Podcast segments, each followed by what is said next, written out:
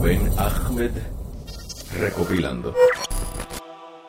Yo desde hace dos años abrí este canal con una propuesta que era simplemente querer llegar a momentos que impactaran y que yo sé que le voy a sacar mucho provecho y ustedes también con la información que quisiera proveerle.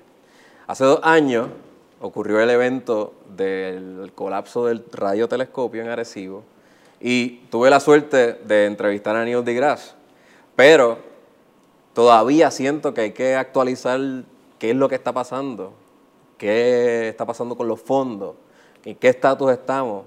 Pues llegué aquí y me dieron la bienvenida al museo que ya está abierto. Pueden eh, a través de la página nike.com reservar su espacio y pueden ya este, visitar y orientarse y educarse sobre las estrellas pulsars, diferentes meteoros que hay aquí en, reservación. Este, aquí van a haber talleres de, aquí van a ofrecer talleres también sobre la astronomía en general, ¿verdad? Así que pueden ya darse cita. Eh, le voy a dar los horarios de 9 de la mañana a 3 de la tarde.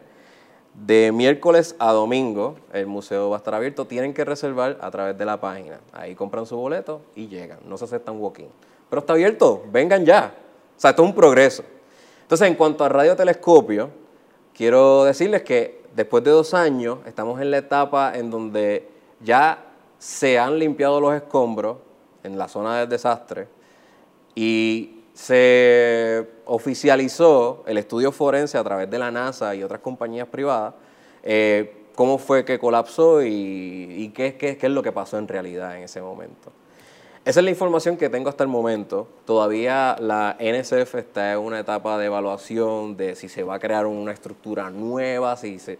Bueno, reconstruir no sé si es la palabra, porque ya habría que este, construir, o sea, construir cimiento desde cero por el colapso. Pero todavía estamos en una etapa que puede tomar varios años. Yo quisiera seguir dándole updates a, medida de que salgan nuevas informaciones, pero eso es lo que les puedo ofrecer al momento. Sin embargo, hoy yo tengo un invitado eh, de lujo, un cinematógrafo que se dio la tarea de llevar la información, no política y controversial, este, sino la parte que ofrece eh, el radiotelescopio al Arecibo, su impacto. Y ese documental se llama The Biggest Dream, que quienes lo hayan visto mi reseña en, el, en mi canal de Instagram se dieron cuenta de que yo quedé fascinado con esa idea y estuvo unas semanas en Caribbean Cinemas, pero este, pues Ahora es, ¿qué, va a pasar? ¿Dónde podríamos verlo? ¿Cuán accesible es? Pero para eso, yo tengo aquí el mismísimo director, Andrew Hernández. Saludos. Que pues me va a contar más a fondo de cómo se llevó a cabo el proyecto. Este, sí, tú eres un fiebre de, la ciencia desde chamaquito. Cuéntame, quiero ir desde antes de que se diera este proyecto, si tú en verdad eres apasionado a la ciencia. Sí, um, soy apasionado a las, a las a la astronomía y obviamente al cine. Y esa mezcla yo creo que porque el cine ayudó, nosotros cogemos inspiración de la astronomía, de los científicos. Y eso es algo que yo siempre les recordaba a los científicos cuando estaba trabajando con ellos. Les decía, ustedes me inspiran a mí a contar historias. Y siempre ha sido así. Eh, desde los tiempos de George Méliès cuando hizo Trip to the Moon, donde todavía lo humano no había llegado a la Luna. Y aquí tenemos a alguien explorando la idea de cómo sería llegar a la Luna, de cómo sería contar historias en la Luna. No, y muchos de los equipos chip, los chips, todo el equipo, eh, gracias a Research de la Astronomía, que, se, que tú puedes lograr tener tu cámara y documentar. eso. Exacto. Um, dicho eso, cuando era niño, vi, por ejemplo, y esto va a sonar clichoso, pero ya, um, vi Star Wars cuando era niño y yo dije, esto es lo que yo quiero hacer toda mi vida. y sí, me gusta mucho eh, el espacio, pero es que soy una persona curiosa y me gusta explorar todas las posibilidades que hay del universo. Y siempre me hice muchas preguntas, eh, obviamente preguntas existenciales. Y uno mira las estrellas, y algo que yo siempre hacía cuando era ah, adolescente, eh, salía de mi casa y miraba las estrellas y me hacía preguntas, ¿no? ¿Qué, qué hacemos aquí?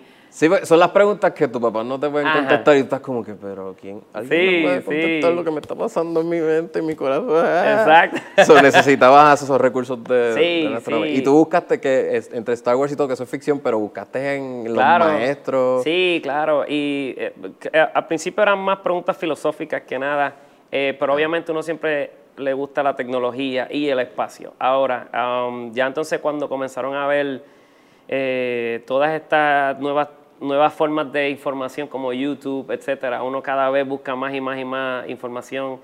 Y llegó un punto en donde uno se toma muy en serio toda las, eh, la infinidad del universo y lo, lo, lo pequeño que uno es eh, en comparación con todos los grandes misterios que existen. Y una pregunta te lleva a otra, una pregunta te lleva a otra y se sigue multiplicando.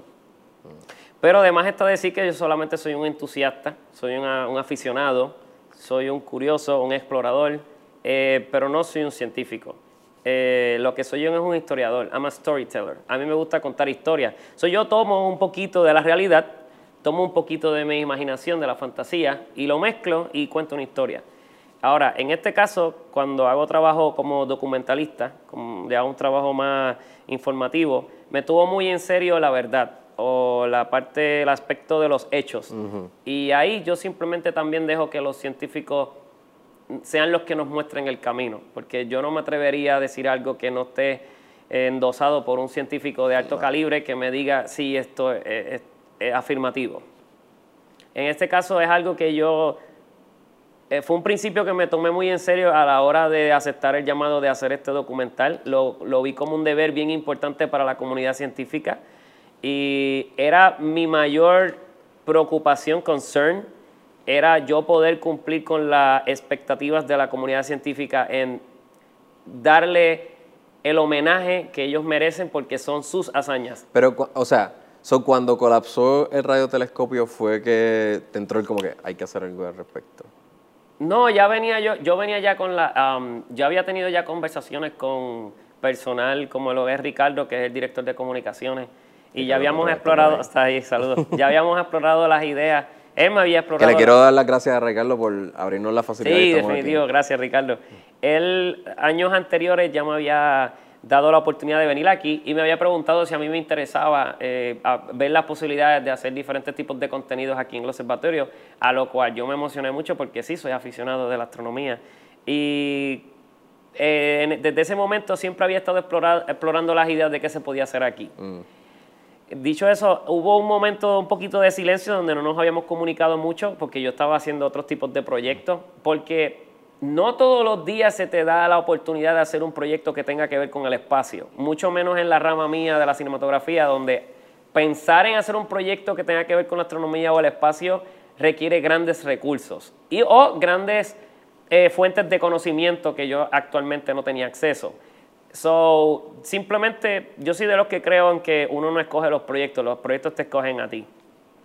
Eh, como quiera, yo siempre pues quedé aficionado con el radar, yo lo había visto ya cuando estuvo montado. Para empezar, eh, cuando niño había venido, eh, y en mi familia es un legado muy importante, pues mi abuelo trabajó en, lo, en, lo, en, la, en la construcción de este radar.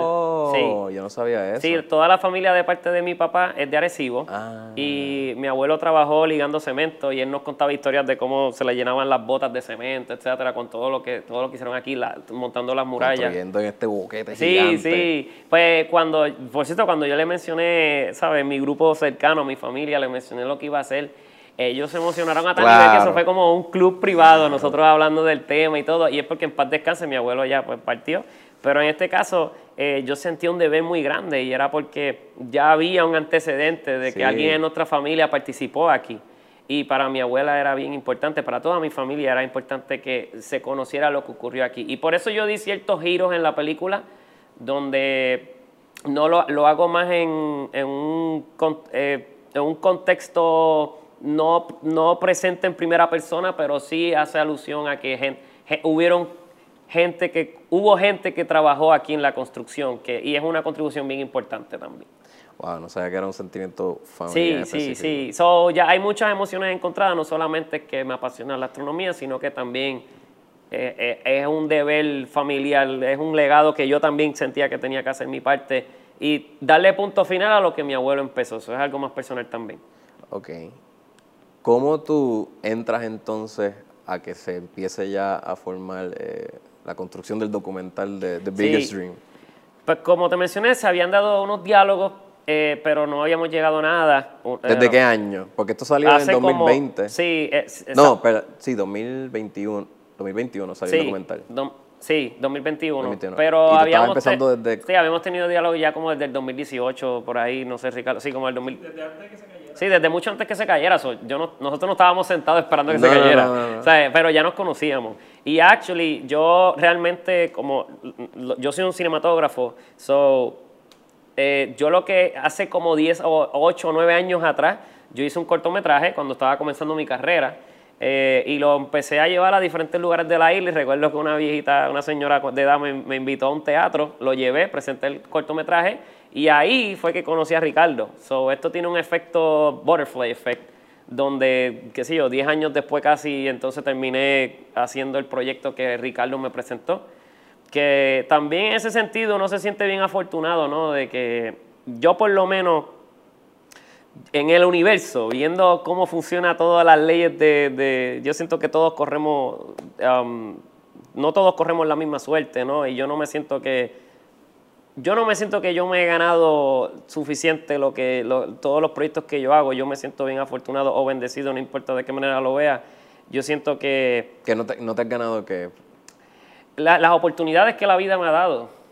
Que no, que no las merece. Ajá, que no las merezco. Yo siento que, que me siento bien especial el hecho de que tuve esta gran oportunidad. Y no la quise dejar pasar porque e, es un deber mío cumplir. Yo tenía muy claro mi meta y mi meta era cumplir con el deber que se me puso en las manos. Um, y hacer lo mejor posible dentro de mis, dentro de mis capacidades y recursos. Um, y sí, lo tomé bien en serio por esa situación, porque es una oportunidad que entiendo que es, muy especial e importante. Ok, so, pero yo, yo sé que yo sé cuánto, significa y el impacto que causó en ti. Sí. Pero eso tiene un trayecto, que es la producción del documental. Y, y, yo quisiera que me adentraras a ¿Qué retos, cómo, cómo, cómo, el research para hacer las preguntas? Porque me estabas diciendo que es un tema bien denso, bien Sí, es bien denso. So, ¿qué, acudiste?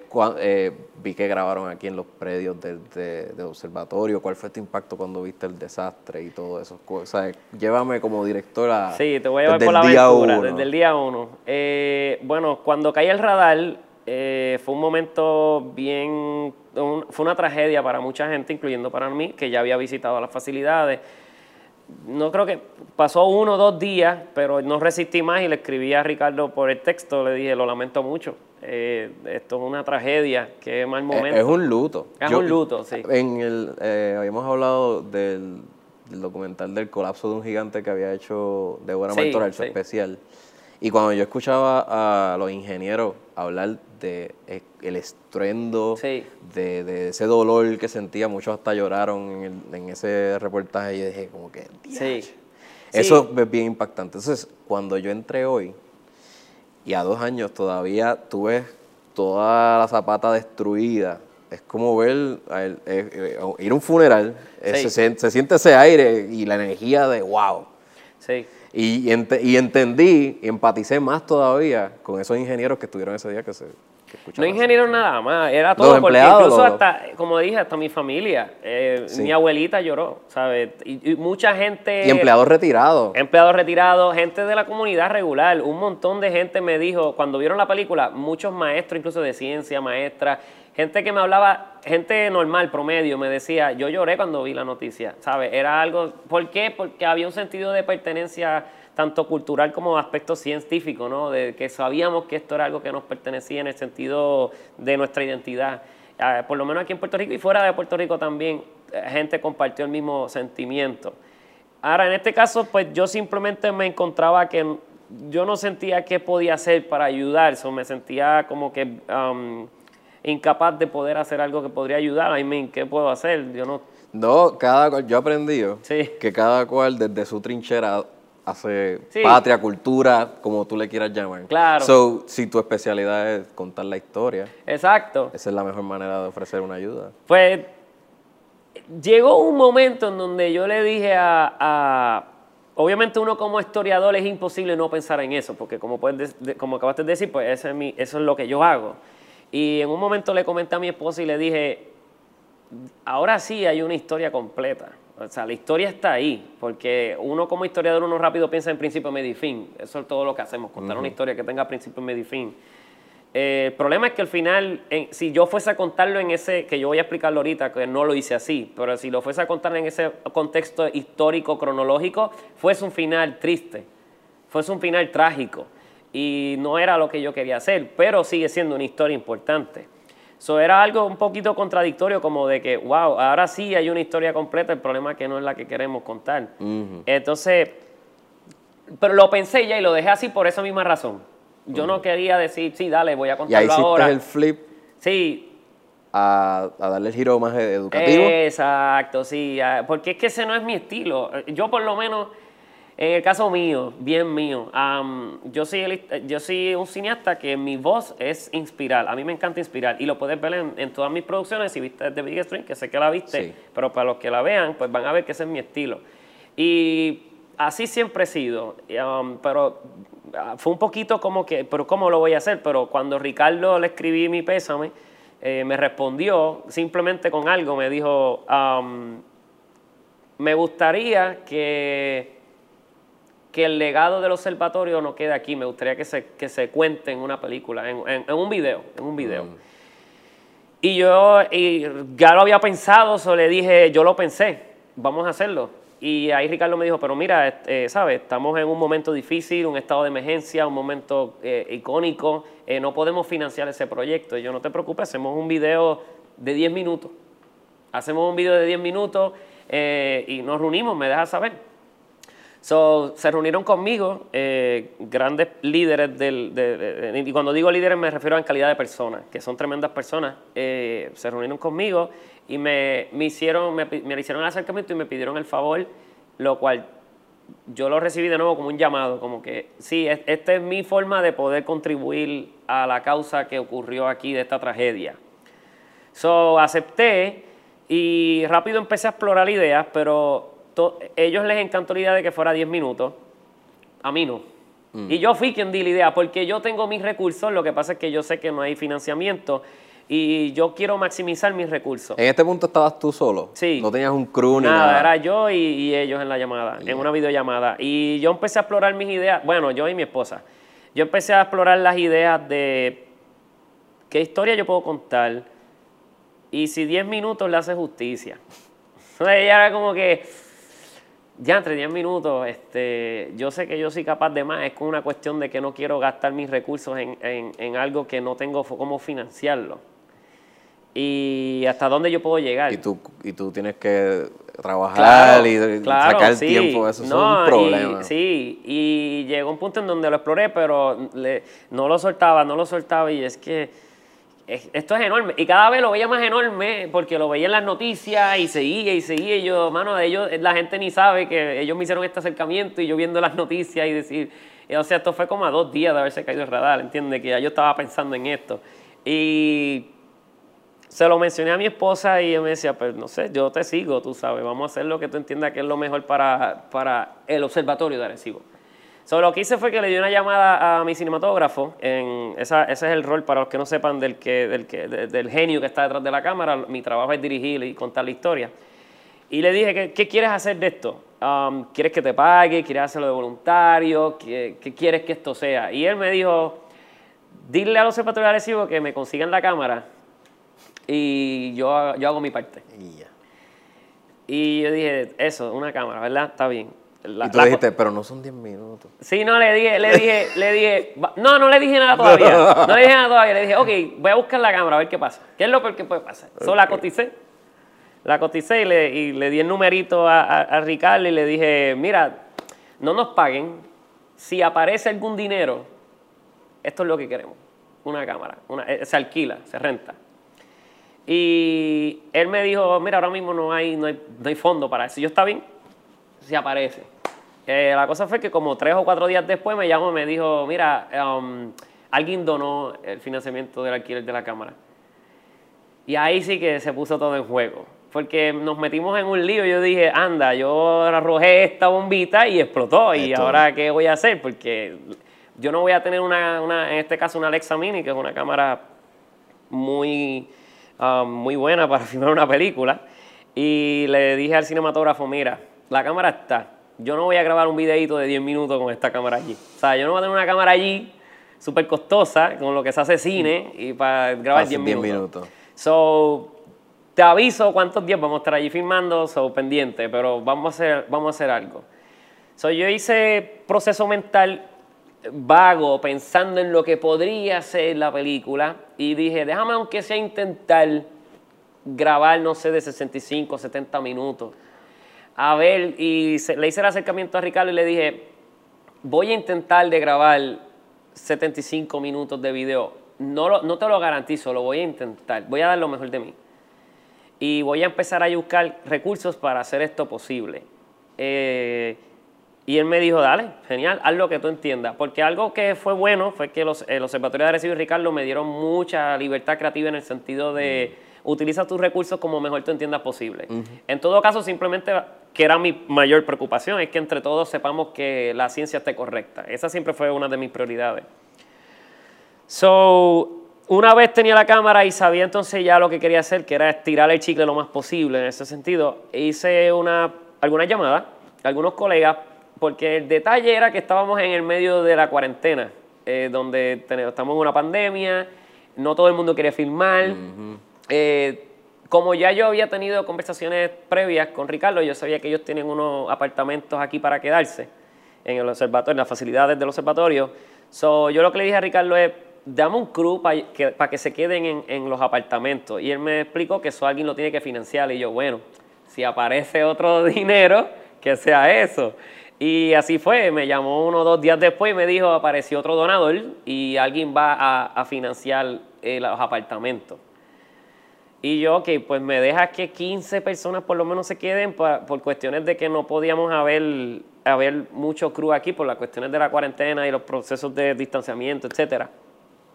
So, llegamos como que a un promedio de tener 15 personas entre él y yo. Y yo dije, está bien, va a ser, es súper retante porque para un proyecto así de ambicioso yo tengo como 30, 40 personas para nada más la filmación. Hizo poquito. Pero vamos a intentarlo, ¿por qué no?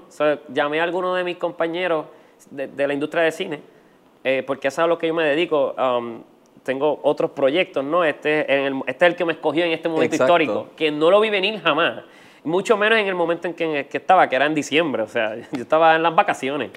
Y dije, ok, mira, um, llamé a algunos de mis uh, otros productores amigos míos que tienen grandes recursos de equipo cinematográfico y le dije, mira, estoy haciendo la película de los observatorios digo, ¿te montas o no te montas? o sea, no le di ni mucha explicación porque era como Eso te iba a preguntar, ¿cómo tú convenciste a ese club? Esa es la cosa, que algo que aprendí, y eso fue lo que me dio más gasolina, era que me di cuenta que yo nada más mencionaba el observatorio de Arecibo en ese momento histórico y todo el mundo quería estar.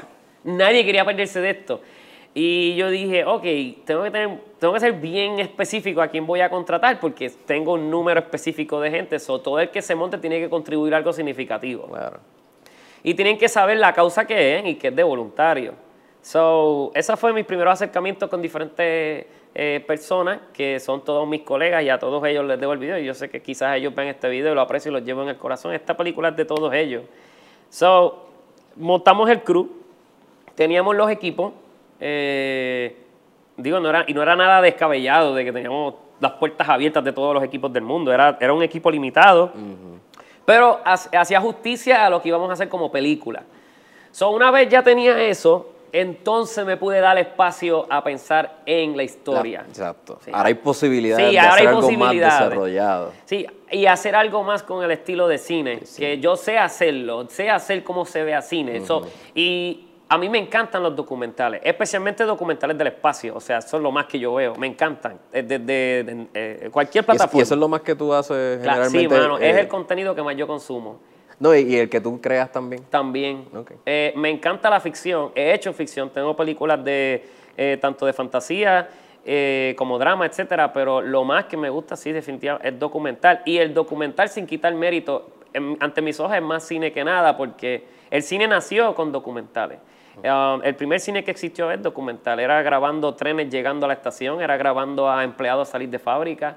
El cine es contar una historia y los documentales cuentan una historia. El detalle es cómo le damos un giro a este documental que se sienta película porque especialmente aquí en Puerto Rico la gente todavía siento que no había entendido que un documental es cine y yo quería, yo, necesitaba que ellos entendieran eso. Y para eso yo se lo hice diferentes tipos de herramientas para que se sienta cine y la gente lo pueda llamar en confianza como película. Mm. Y eso la gente se la tiene que dar. La gente tiene que, la película se lo tiene que ganar. Y, y eso requiere serios elementos de conocimiento cinematográfico que si se trabajan bien se logra. Y yo sabía que se podía lograr por todo lo que te mencioné de los diferentes recursos, etcétera. Yo sabía que se podía hacer. Um, era una cuestión de ya ahora ser bien disciplinado. a trabajarlo como si estuviéramos grabando una película. Um, desde la historia hasta la cinematografía, hasta la música. ¿Y cuál, cuál fue eh, la barrera o la malinterpretación que tenían las personas sobre el género documental? Pues mira, algo que he aprendido como guionista es que hay diferentes tipos de documentales. Está el documental noticiero, está el documental de reportaje, está el documental narrativo, está el documental de recreaciones. Hay un montón de, no un montón, hay variedad de diferentes tipos de documentales. Tiende a ser que el más que estamos acostumbrados a ver en televisión, porque el documental emigró a tener un hogar muy, muy justo en la televisión, es el documental, por ejemplo, de reportaje, etcétera. Entonces la gente, cuando escucha la palabra documental, la gente promedio eh, le, le, cogen un poquito de cuco que piensan que van a ver una noticia. Mm. ¿Entiendes? Que no está mal, sin quitarle mérito, porque sigue siendo documental. Lo que pasa es que un documental de noticia o informativo o educativo o de reportaje que tiene su propósito y su lugar en el universo, no necesariamente está diseñado para entretener. Mm. Y la gente cuando va al cine, comúnmente lo que quiere es entretenerse. So, si tú le vas a vender una experiencia de documental, película, a la gente, al cine, puede ser que ellos digan, la gente promedio, no todo, ¿okay? puede ser que ellos digan, pero ¿para qué yo voy a ir al cine? ¿Sabes? No es el flow de ir al cine, ¿entiendes? Ellos lo que quieren... Yo quiero ver tiro, quiero ver los carros pasando, quiero ver explosiones. Sí, en todo caso tú tienes que venderle la idea de que el documental lo que vas es a contar una historia. Y para eso tienes que saber, honestamente, el documentalista tiene que saber lo que está haciendo en ese sentido. Por ejemplo, eh, cuando vas a contar una historia con un documental, una historia que se sienta narración, una, historia narrada, un cuento, tienes que contar la historia del personaje. Y este caso, eh, mm. que fue el primer acercamiento que le hizo a Ricardo, es dejar a los científicos contar su historia. Es que ellos cuenten sus anécdotas. Y yo quería que la historia fuese desde el punto de vista de los científicos. Yo no quería contar va a sonar un poquito contradictoria, pero yo, no es contar la historia del instrumento, era contar la historia de los científicos. son los científicos. Sí, porque el instrumento es la herramienta, que ellos utilizan. Sí, y la gente con quien se va a identificar realmente, aunque ellos creen que se van a identificar con el instrumento, con quien se van a estar identificando es con los científicos. Porque todo el mundo se enfocó, eh, que no está mal, es importante, todo el mundo se estaba enfocando en cubrir el instrumento o en las hazañas a través del instrumento. Pero si contamos las historias de los, las anécdotas de los científicos, vamos a empezar a empatizar más con ellos porque vamos a identificarnos. Oh, ¿qué pasaría si yo fuese científico? ¿Qué pasaría si yo estuviese en los pies de ellos? Empezamos a hacernos ya preguntas. Y ese fue el approach, el punto de giro que le di narrativo para que se sintiera ficción, entre otras cosas. Por ejemplo, eh, en ficción está lo que Para se que se sintiera ficción, déjame, eso, es como que, bueno, ustedes son unos personajes de la vida real. Literalmente. Tú los convertiste en personajes. Yo los convertí en personajes. Yo los traté en el sentido narrativo como personajes. Yo escogí los, los, entrevistadores como personajes. El sabio mentor, como lo viste en el primer acto. sí, el que llevó toda la mecánica. Exacto. Y, y tenía los diferentes protagonistas, el antagonista, etcétera. En este caso, el antagonismo era eh, la falta de conocimiento de la gente promedio, porque eso fue lo que me educaron en el observatorio, que mucha gente no sabía la gran pregunta ¿qué se hace en el observatorio? Eso ese era mi antagonista. En todo caso, yo puse a mis diferentes protagonistas y les di diferentes propósitos dentro de esa película. Otro, otro punto de giro que uno le da para hacerlo narrativo, por ejemplo, y me encanta porque nunca había tenido la oportunidad de hablar de esto, así que gracias. Eh, porque esto es más mi parte académica como profesor hablando aquí también Um, y el género documental, no, como tú dices, no se habla de él. Como que es un reportaje. Es un reportaje. Y, ahí pero, está interesante que sí creas un tipo de, ficción para catch. y para que la gente se la dé como película. Es que es bien importante porque se lo tiene que ganar. Y hasta donde yo sé, y no fue que yo me apunté para que esto fuera la primera vez, no lo había visto. Eh, por ejemplo, sí lo he visto en documentales en Netflix, etcétera. menciona uno rápido, así que tú le digas a la gente, mira, Pandemic, esto, Pandemic. en Netflix, actually me inspiré mucho para hacer esta película. La había visto y Pandemic fue bien extraño porque salió antes de la pandemia y de momento yo había visto ese documental y dije como que guau, ese documental está bien. Esa es una serie, es una serie sí. como de tres episodios. Como de tres episodios. Y, cuenta diferentes anécdotas de diferentes personas. Exacto, es como que la frontera de, el que hace protocolos en una pandemia, el científico que va a hacer el research de la vacuna. Y, ¿Y cuántos documentales has visto así? Son bien pocos. Son bien pocos. Eh, y, aquí voy a decirte el Tiene muchas dimensiones. Hay muchas dimensiones. Y te voy a decir el último truco, en el sentido de que, actually, este fue el que más este fue el, más, el riesgo mayor que tomé como director o como historiador, porque me dio miedito, porque yo por lo menos nunca lo había intentado. He hecho muchos documentales, pero nunca lo había intentado y sabía que funciona porque lo vi en la serie y quería intentarlo y sabía que era la mejor forma posible. Pero, por ejemplo, en un reportaje la gente, porque en ficción está lo que se llama la cuarta pared. Mm. La cuarta pared es la magia de nosotros tener la ilusión de que estamos en ese otro mundo. Sí, de que abrimos una casa por el techo literal, y, lo vemos viendo lo que está pasando Y lo vemos en tercera persona. En el teatro eso no existe en el sentido de que estamos allí con el actor. Exacto. Eh, o que el actor puede interactuar con el... Me refería a cuando un comediante, por ejemplo, puede interactuar, porque obviamente... Y rompe esa cuarta Y rompe la cuarta pared. porque obviamente sí, en teatro pueden tener la, la, la, cuarta pared invisible también si están actuando. Pero me referí más en que si la persona interactúa con el personaje, rompe la cuarta pared. Pues, ¿qué es lo que pasa en los documentales? La persona siempre rompe la cuarta pared porque está hablando a la cámara. Le está hablando a la audiencia, le está hablando a la gente. Nos encontramos aquí en el Observatorio de Arecibo y empiezan a hablarle. Eso rompe esa magia. Claro. Y yo había visto muchos documentales históricos aquí en Puerto Rico que también rompen siempre esa magia. Hmm. So, algo que tú nunca viste fue que nunca miraron la cámara. Cierto. ¿Verdad? Es bien tradicional el... Sí. Nos encontramos en el observatorio y yo estaba... ¡Oh!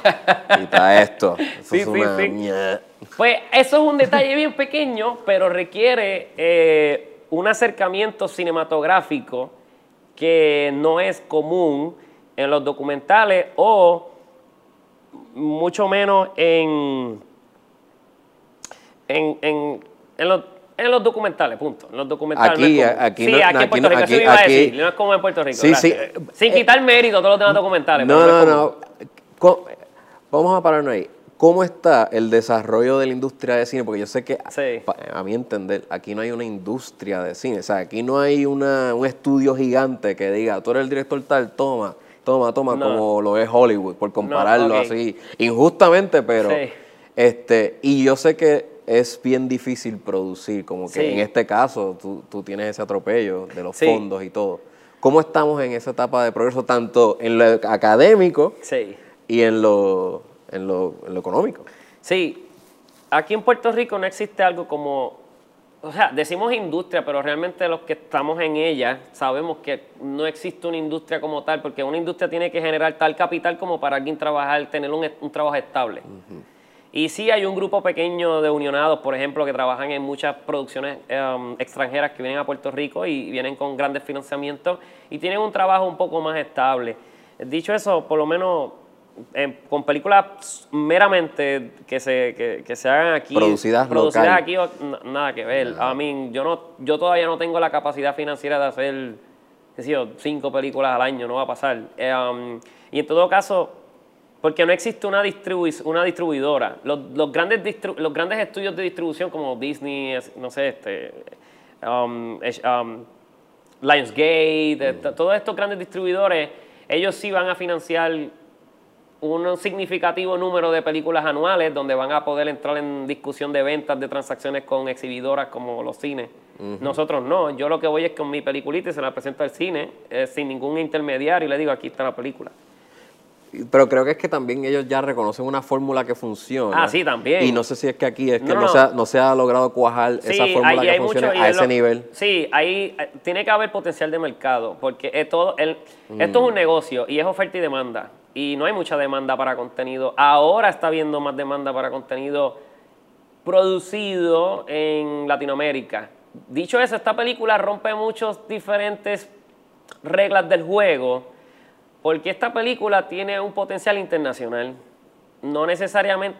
Y lo tiene local también en calidad educativa y en calidad de que hay mucha nostalgia y nosotros sentimos una gran pertenencia cultural, pero internacionalmente también tiene un potencial en la comunidad científica. Y eso abre muchas puertas porque podemos entrar en conversaciones de jugar en grandes ligas como películas que cumplen con esas expectativas de marketing, ¿no? de venderla, de entrarle a otros mercados. Una barrera enorme, que es la que estaba mencionando nuestro compañero Ricardo, es la barrera del idioma, por ejemplo. Que eso de por sí es un universo de conversación que podríamos tener, pero la película, por lo que viste, es como un 85% en inglés. Wish, yo ni siquiera tenía mucho que decir ahí porque es que todos los científicos hablan inglés. Lo que yo sí quise hacer... Y los científicos que hacen research aquí es porque tienen que hablar inglés porque es el middle ground. Porque no todos son americanos, hay unos que son de, Europa. Sí, la pregunta es eh, cómo el cine de nosotros podría viajar frontera.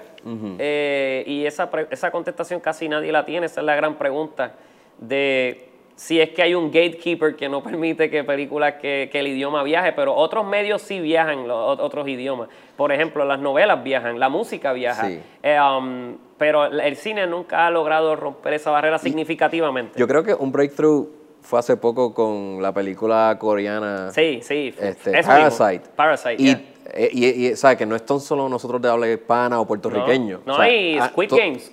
Squid Game, este, Drive My Car que salió. Eh, eh, eh, este es la primera vez que yo he visto que se están expandiendo los horizontes internacionalmente. Con otros idiomas, la gente está acostumbrándose más a leer los subtítulos o a ponerle el doblaje Cosa que yo honestamente no tengo ni problema. Cuando alguien me dice, hay un tabú también de, ah, yo nada más la quiero escuchar en el idioma en que se filmó. Mira, vela de la forma en que mejor te funciona a ti. Exacto. Si quieres escucharla doblada, muy bien. Si quieres leer el subtítulo, muy bien. Si quieres verla en el mismo idioma, muy bien. La, la idea es que consumas otro tipo de contenido. ¿Y siente que se está aceptando ya más leer el subtítulo para interpretar ese language sí, Sí, ah, a nivel Sí, Yo, sí, yo, exacto a nivel ¿sabes? cultura popular, ¿no? Estamos viendo, como dijimos, Parasite, Squid Games, entre otros. Y es porque tienen que haber foros como la Academia de los Oscars para que le digan, miren, esto es bueno también. Sí, esto es bueno también. So, maybe, no sé si acá debe haber como un foro para decirle a la gente, miren. Claro, eh, yo creo que es que tiene que empezar con nosotros mismos y ese es el detalle que también la, la si hablamos de aquí de Puerto Rico, estoy hablando en este contexto, el puertorriqueño cuando mira el cine eh, tiene unas, unos tabús bien viejos, unos prejuicios que, son antiguos y primitivos de que el cine de Puerto Rico no sirve. Eso pasó hace, qué sé yo, eso era cuando yo era niño. Ya cuando yo voy al cine y veo películas puertorriqueñas, son películas de alto valor cinematográfico. Eh, quedan ellos escoger entre si ven Spider-Man o ven The Biggest Dream. Que, by the way... Que esa es otra, las competencias aquí son con Hollywood. Es que es competitivo. Y es lo que pasa, que el consumidor puertorriqueño tiene unas expectativas bien altas. Las expectativas de ellos son Hollywood. Y, millones. Y, yo nunca voy a competir con esas... Yo no quiero ser como Hollywood. Yo produzco mi propio contenido um, con nuestra propia voz. Y nosotros producimos de, Puerto Rico hacia el mundo. Claro. Yo quiero exportar mi contenido. Yo no... Esa es la cosa. Yo no considero industria en Puerto Rico yo considero industria en Puerto Rico los cineastas que hacemos cine.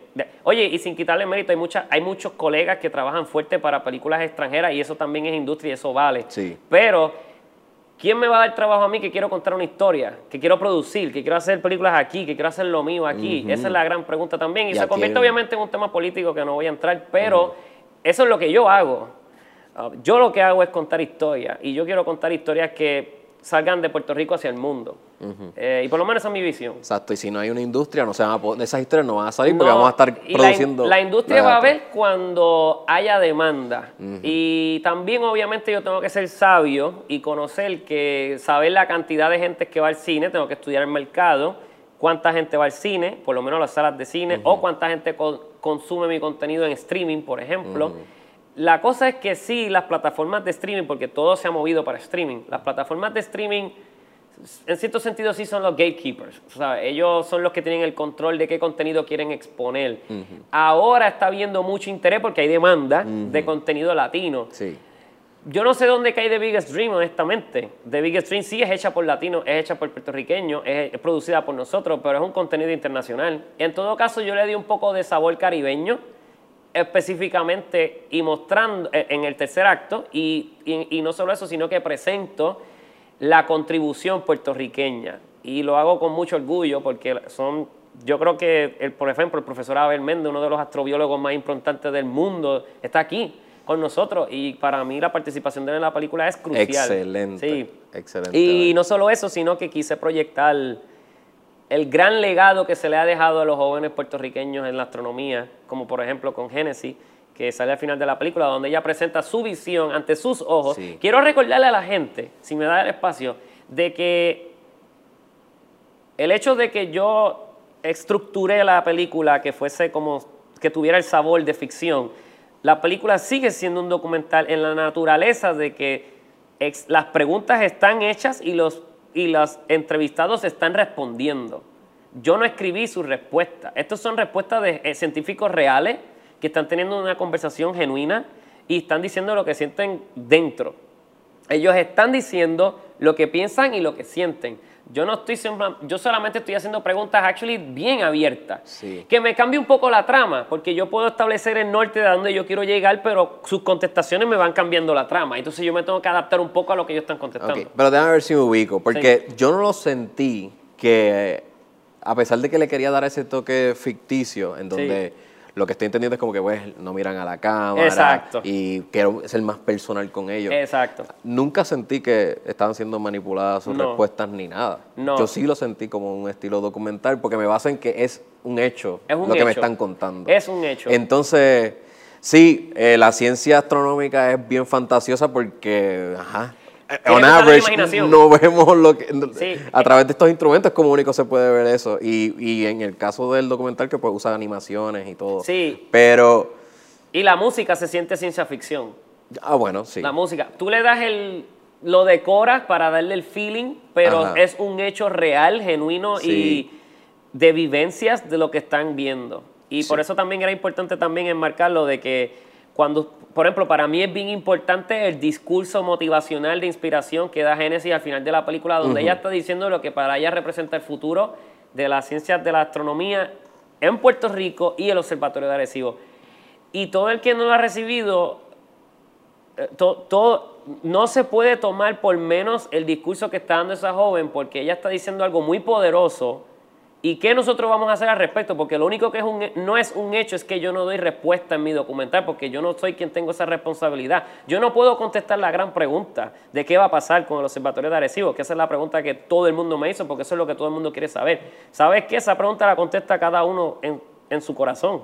Cada cual tiene que contestarse la pregunta. Pero para ti, ahora que tienes el foro, ¿por qué es tan importante poner esa información out there, aparte de lo cultural y En, aspecto científico, hablándole a, al que se motive así a encaminarse a ser un, profesional dentro de esa área, de la astronomía.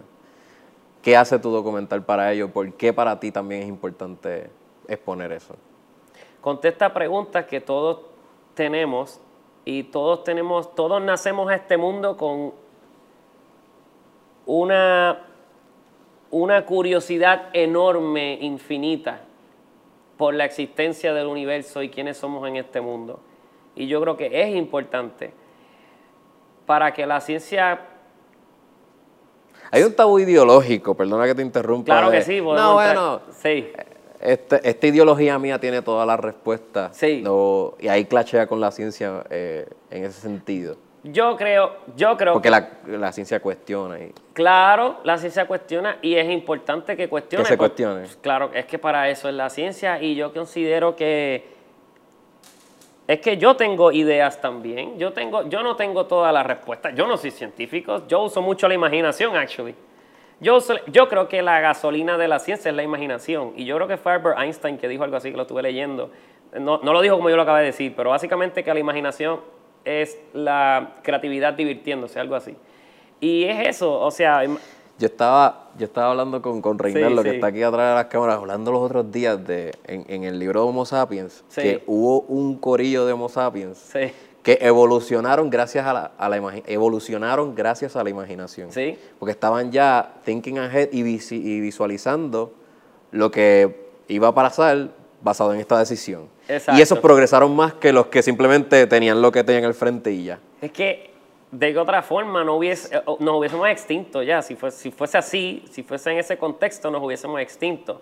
Yo creo que la ciencia es importante, con, nos pone más de cerca a la verdad y la verdad es importante, es importante. Eh, eh, es importante que conozcamos la verdad, por ejemplo, que hubiésemos hecho si nunca hubiésemos descubierto que el planeta era redondo, por ejemplo, por decir algo, ¿entiendes? Es importante conocer dónde estamos, dónde estamos en el universo. Y no solo eso, para la medicina, por ejemplo, es bien importante. ¿Cómo vamos a seguir haciendo mejores descubrimientos de medicina para mejorar nuestras condiciones de salud, etcétera, etcétera? Sí, los MRI, los X-ray, todo eso es gracias a, este tipo de proyectos. Y ahora mismo la astrobiología, cuando estudian la ciencia en otros planetas, ellos también estudian posibles otras mejores condiciones de vida para nosotros, etcétera, etcétera. Yo creo que es importante, la, mm, me parece que el documental lo que le recuerda a la gente es lo importante que fue el Observatorio de Arecibo descubriendo tales ah, hazañas. Por ejemplo, aquí se descubrió, lo se afirmó la teoría de Albert Einstein, por ejemplo, y ganaron un premio Nobel. Eso para mí es súper outstanding. Wow, esto para mí es súper importante. Y todavía queda mucho más por explorar, el universo es infinito, o sea, hay mucho por explorar. I mean, y, no es, y en todo caso, lo que yo quería hacer era darle un espacio, una voz a los científicos. Exacto. Porque, sí, ya veo por dónde me quería llevar y es verdad, y es tan importante. Algo que yo les decía a los científicos cuando los entrevistaba, les decía, este es tu momento. Este es tu micrófono. Eh, yo solo soy un historiador. Yo estoy inspirado por tu trabajo. Yo lo que quiero es que todos sepan lo inspirante que es lo que tú haces. Una de las cosas que me, llamó mucho la atención, que es un giro bien bueno para que la gente que piensa que la astronomía es solamente observar las estrellas y ya, es como que, mira, un biólogo eh, puede estudiar la biología astronómica. O sea, no, simplemente, si no te gusta tanto observar black holes y eso, pues, pues estudia la vida, que maybe encuentres algún día eh, allá afuera, no sé. Eso está en veremos. Así es. So, también es darle esa perspectiva de que no todo es simplemente No, yo considero la astrobiología un tema hasta filosófico. Sí. Actually, a mí me ayudó mucho a tener, explorar mis pensamientos humanos, por ejemplo, y explorar hasta, no sé, cómo, cómo yo encuentro dónde está mi espiritualidad o mi biología o mi construcción social o mi imaginación. Son tantas cosas, mi, mi forma de pensar política, mi, todo a través de la astrobiología, porque es que te hace pensar, te obliga a pensar y hay que tomar riesgos para pensar y la ciencia es tomar riesgos, es hacer muchas pruebas y error para descubrir cuál es la verdad. Quiero ir ya cerrando porque ya llevamos casi una hora y se ha ido demasiado rápido. Ha estado súper interesante la conversación, pero eh, ahorita estábamos hablando de que tú le habías preguntado a Abel como que cuál sería ese momento mágico para ti descubrir a través de tus estudios. ¿Cuál sería ese momento mágico para ti que, te revele la ciencia o la astronomía? La conciencia. Eh,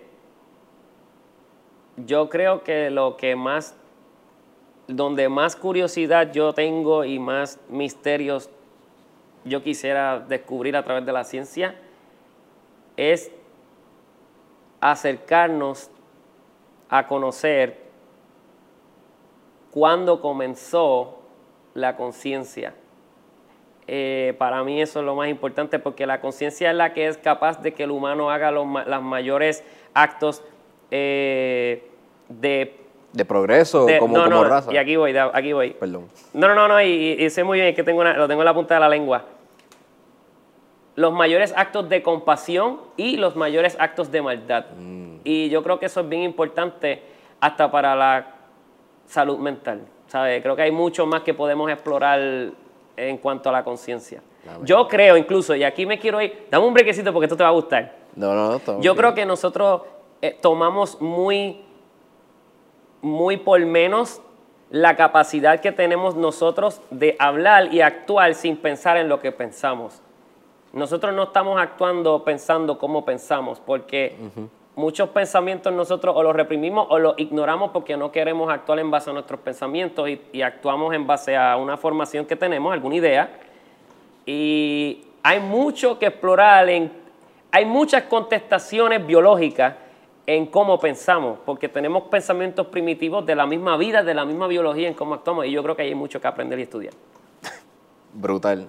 Sí, eh, eh, Hay veces que las decisiones que Sí, de- y las conclusiones que nosotros mismos tenemos que solamente se quedan aquí Ahí. es pues alterada por el miedo. Literal. Porque Y- pues, y tienes un prejuicio de que eh, fulano te dijo algo o no. Y el miedo es una emoción que es un instinto humano de supervivencia. So, el miedo simplemente va a venir eh, siempre. La condición de toma de decisiones de cada ser humano, si viene en base al miedo, es el miedo a no morir. Porque eso es todo lo que tenemos. Y yo experimenté ese miedo bien brutal. ¿Cómo? Una crisis emocional donde, y actually esta es la primera vez que lo digo en cámara, así que you go ahead. Eh, pero básicamente cuando tú sufres una crisis emocional, exploras lo que es el miedo a la muerte. Y tú nunca lo has pensado porque muchos de nosotros nos criamos en una sociedad donde aprendemos a ignorar el miedo a la muerte constantemente. Um, hasta que descubrí que ese switch ya por lo menos a mí no me funciona. So, ya yo estoy muy consciente que estoy vivo y que en cualquier momento el corazón va a dejar de latir. El pro- la pregunta ¿Tuviste es, un shock, un Sí. momento en donde estuviste Sí. cerca de la muerte? en mi mente, En tu mente. en mi mente, Te dio una crisis existencial. sí, existencial. Por eso ves que me, encanta tanto la astrobiología. Bello. Eh, porque ahí encuentro contestaciones existenciales. Eh, y siento que... Yo estaba ahí, a mí me dio, a, Sí. a mí me ha dado, bueno, cuando yo vi Cosmos por primera sí, vez sí, y entendí lo pequeño que somos, o sea, no hay manera de que no te dé ¿No? un poco de ese tucu. Incluso el, eh, estas cosas las he hablado con el profesor Abel Méndez, me encanta entrar en estos temas con él, eh, porque él me entiende, ¿sabes? Yo hablo con él y él me entiende. Tomo, una, tomo un científico eh, que entienda mis curiosidades existenciales del universo. Es brutal porque partiendo de eso, y es, es que tú tomas a la rienda de estos proyectos así Sí. y, y te satisface porque de- con todo el sacrificio que conlleva, después ves el resultado y estamos aquí hablando de eso, mano. Sí, sí, y nada, para darte punto final a la película, ya ves como sí es algo que yo lo aprecio mucho. Te puedo definir toda la experiencia de la película en una palabra, especial. Fue algo bien especial para mí, para mi familia, para mi esposa, para todos los que trabajaron en esta película. Um, fue un momento donde lo aprecio y lo llevo en el corazón y, y nunca lo voy a olvidar. Este, Yo noté el esfuerzo que hay detrás de ese documental.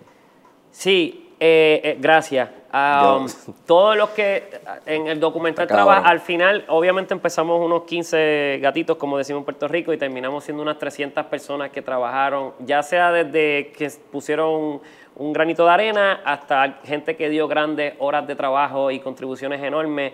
No importa, todo lo que se puso, se puso con mucha pasión. Y fue voluntariado todo. Todo el fue voluntario, todo, nadie, absolutamente nadie ganó ni un solo centavo de esto. Y es porque, y, y fuese, no sabría igual si hubiese sido, a mí me, me- me encantó tanto que fue así, porque yo pude ver lo que los seres humanos son capaces de hacer cuando hay una causa, cuando hay una buena causa y una pasión. Y los seres humanos son capaces de, qué sé yo, de construir pirámides, ¿no se entiende? ¿Sabes? Somos capaces de hacer grandes esfuerzos, en este caso por una causa que era importante y lo pudimos ver con el, que- dejándole el legado del radar a nuevas futuras generaciones, que era siempre mi meta. Cu- Cuando yo me sentí que cumplí con mi meta, cuando una maestra random me envió una foto, eh, y, y te la puedo enviar después si la quieres presentar. Sí, sí, sí. Eh, me envió una foto de su salón de clase, sus estudiantes viendo el trailer de la película en un televisor se me dio, ya, yo cumplí, ya yo puedo dormir en paz, esto era lo que tanto yo quería. Y ha llegado a más. Sí, claro, ya ahora ha cruzado fronteras, eh, ahora va a ir a otros países, Um, la película se va a estar presentando en, Málaga, creo que se ¿verdad? Málaga, en, en España, eh, el 4 de mayo, correcto, y se va a estar presentando en Florida, y obviamente ya hay conversaciones para hacer distribuciones en plataformas de streaming, este, y lo más importante que es eventualmente lo que yo sé que va a ocurrir es que esta película va a terminar siendo... Esto fue lo que me dijo esa misma maestra. En Puerto Rico, de hecho, en Puerto Rico, en Cabo Rojo. Sí, en Cabo Rojo la pueden ver. Pueden verlo. Si quieren tirarse el road Sí, trip sí. a Cabo Rojo y la, y la gente de Cabo Rojo, Sí. pues ustedes son agraciados que tienen Esta eso. maestra me dijo algo que... Exce- Excelsius. Es- Teatro mismo, Excelsior. Excelsior, Es el que- el Teatro gracias por estar presentando la película allí. Um, esta maestra me dijo algo que me tomó por sorpresa porque no lo estaba esperando, no lo vi venir, yo nunca lo pensé así. Pero cuando ella me lo dijo, me abrió los ojos y me abrió la conciencia, los pensamientos. Dije, wow, esto es algo importante. ah, que ya sabía que era, pero no sabía hasta qué magnitud hasta que ella me lo dijo. Ella me dijo, tú inmortalizaste la historia de los observatorios de y yo, ¿a qué te refieres con inmortalizar? ¿Por qué dices esa palabra tan, tan fuerte? Él me dice que yo le voy a presentar esta película a todos mis estudiantes generación por generación por generación. Y eso a mí me voló la mente. Es un resumen de todos los logros que se han hecho. Tienen que verlo porque se enfoca meramente en, el descubrimiento, en la importancia y la aportación. eso es lo que van a ver ahí. Y claro, el, el Fiebru, todos los maestros y los profesores tienen que enseñarle el resumen. De, tú hiciste el resumen digital ahí para que la gente vea cuán importante fue. Y es, eh, sí, está cabrón. gracias, gracias. Eh, la distribución, no podemos entrar en detalle cuánto, en cuándo tú visualizas este, que se podría ya estar Yo Quisiera que fuera este año. A mí siempre, a veces me escriben, mira, cuando dónde lo puedo ver. Yo quisiera que ya para verano ya estemos bien cerca de o la gente tenerlo o estar cerca de la gente verlo o las conversaciones estén bien calientes ya para que esto se dé. La que es bien difícil de determinar en las plataformas de streaming porque obviamente hay muchos juegos, pero ya las conversaciones empezaron desde el año pasado. So, es algo que va a ocurrir. Pero la distribución de verano sería a través de qué? de salas de cine? Sí, exhibiciones exclusivas, exhibiciones, especiales, exhibiciones, especiales, no exclusivas, especiales, donde la van a poder ver en determinados, por ejemplo, festivales de cine, etcétera, porque se va a someter a festivales de cine. Ah. ¿Cuán complicado es distribuir por streaming, en términos generales? Súper, súper. Por eso, ¿recuerda cuando dije que me siento bien afortunado? El hecho nada más de que distribuidores se hayan comunicado conmigo es la muestra de lo importante que fue esta película internacionalmente. Porque un distribuidor raramente te va a llamar. E, eso es, son fenómenos que ocurren, ¿sabes? Es, para que la gente sepa de, que no es que no quieren, es que hay mucho. Mira, hay tanto contenido que se produce al año y yo te yo no sé los números, porque yo no sé, yo no hago estadísticas ni nada pero me atrevería a decir que solamente como el que sé yo, el 4% son las que llegan a las plataformas de streaming. O sea, todo lo demás se pierde en la existencia del universo. Y es porque en las plataformas que tenemos ahora son internacionales. Y por ejemplo, si tuviésemos una plataforma local, maybe ahí. No, y que ellos, maybe, y, y, es que ellos siempre van a buscar, es un negocio, ellos siempre van a buscar oferta y demanda. Claro. O sea, van a buscar la mayor potencial de mercadeo que se pueda hacer con una película eh, para maximizar las ganancias. Y eso puede ser hasta desde una película que tenga un niche eh, hasta una película que tenga una atracción popular enorme. Eh, eso, ¿quién lo calcula? Pues estos grandes, estas grandes potencias distribuidoras, ¿no? Que tienen ya las, que se conocen todo el juego ya. Y así es que funciona, o sea, siempre el cine ha sido así, o sea, lo único que ahora está concentrado en estas plataformas de streaming que desde que llegó la pandemia ya todos saben que a mí mira todas las que están naciendo ahora, este, Disney Plus, etcétera. Y todo el mundo ahora está haciendo como que su propio su propia conglomeración de películas exclusivas para que nadie las pueda ver en más ningún otro lugar más que ahí. Y hacen un tipo de curación, donde un, un cierto sentido de calidad cinematográfica solamente puede estar ahí, o ciertos temas, etcétera. Bella. Coño, Andrew. Esto ha sido una súper buena conversación. Yo no quiero, a veces, yo no quiero estirarlo. Podríamos estar aquí otra hora más por mí, pero yo sé que es mejor lo conciso. Este, estás bienvenido a este canal y podríamos tener otra conversación sobre otros temas, cualquier otra producción. Este, estuvo súper divertido hablar del insight de, los documentales. Este, esperemos que sea pronto, eh, que la distribución sea más en grande de, este, este, de esta gran historia del radiotelescopio. Y yo voy a seguir dándole más updates de, lo que va aconteciendo a través de, los meses o años. Este, gracias, Andrew. Dale una recomendación o unas últimas palabras que tú quisieras sí, decir. Primero, que si están bien interesados en, la película y estar pendiente de la distribución y nos están viendo desde otros países, eh, denle like a la página de la película que se llama The Biggest Dream. Eh, yo creo que ese sería el medio más importante para estar alerta a lo que sucede con la película, así que denle like a esa página, eh, estén pendientes. Y obviamente también estar, darle like a la página de los observatorios de Arecibo. Mm. Lo que ocurra allá va a ocurrir acá. Son dos páginas hermanas.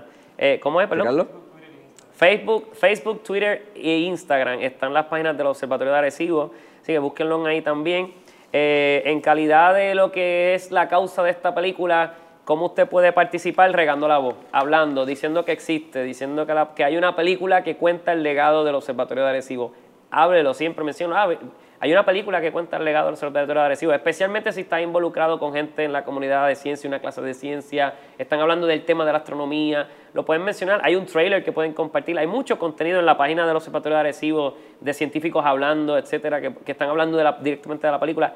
Eventualmente, es un hecho eh, la película la van a, poder visualizarla. Es cuestión de tiempo y cuando, la, cuando puedan tener acceso, incluso eventualmente van a poder tener acceso a la película incluso hasta en Blu-ray, donde la van a poder comprar aquí en el componente educativo y poder entonces tenerla ya eh, físicamente y guardarla en su archivo de, eh, de otros contenidos de película. Bello. Una recomendación rápido de un documental ahora mismo. Pandemic, ya lo dijiste. Uf, de un documental que no sea pandemic. Um, wow, me, tomaste ahí fuera de base. Oh, bueno, de, una ficción también. Ah, es um, Interstellar, Arrival. Ah. Qué difícil, mano. Sci-fi, o sea, me encanta. Eh, eso, ya, ya, ya, dijiste ahí. me fui. Bueno, recuerden que el museo está abierto, tienen que reservar a través de la página del observatorio, nike, digo, punto edu, perdón, punto edu, y ahí reservan eh, comprando la taquilla. Este, algo más, Ricardo, que quisiera anunciar. Así que, Andrew, ah, ya, ya sé, ya sé, ya sé. Sí. Por favor, me buscan en Andrew Hernández Film. Estoy en Facebook, estoy en YouTube, eh, donde tengo videos que doy clases de cine. Exacto. Um, y estoy en Instagram, Andrew Hernández Film.